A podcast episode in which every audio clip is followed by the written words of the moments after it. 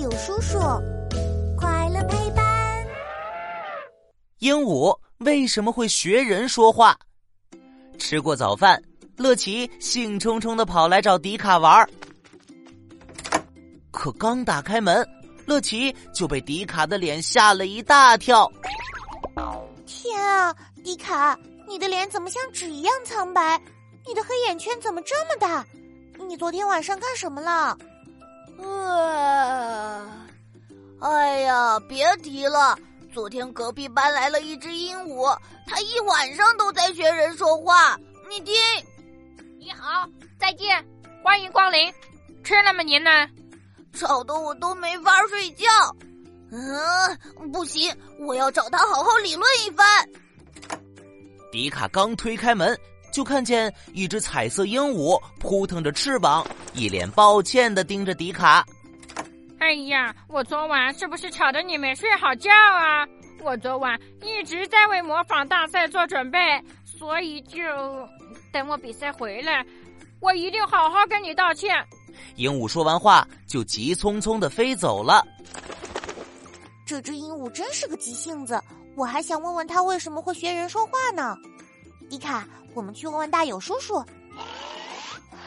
迪卡，迪卡，居然这么快就睡着了，那我自己去问吧。大友叔叔，哟吼！超酷实验室，科学超级酷！我是大友叔叔，带你探索所有问题。我们先来看看鹦鹉的大脑。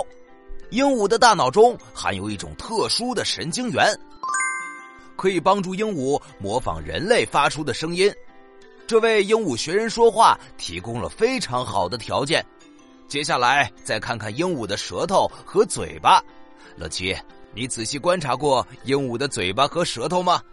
我还没来得及仔细观察，鹦鹉就飞走了。那我来告诉你吧，和喜鹊、乌鸦等小鸟比起来。鹦鹉的嘴巴要大得多，而且鹦鹉的舌头还是圆形的，并且非常灵活。大大的嘴巴加上灵活的舌头，对鹦鹉学人说话都很有帮助。除此以外，鸟类的身体里有一个发音器官，叫做鸣管。鹦鹉的鸣管周围肌肉非常发达，也可以帮助鹦鹉发出人类的声音。问答时间。原来鹦鹉会学人说话，不是因为它们聪明，而是因为它们的身体构造不一样。那么问题来了，小朋友，你知道鹦鹉的舌头是什么形状的吗？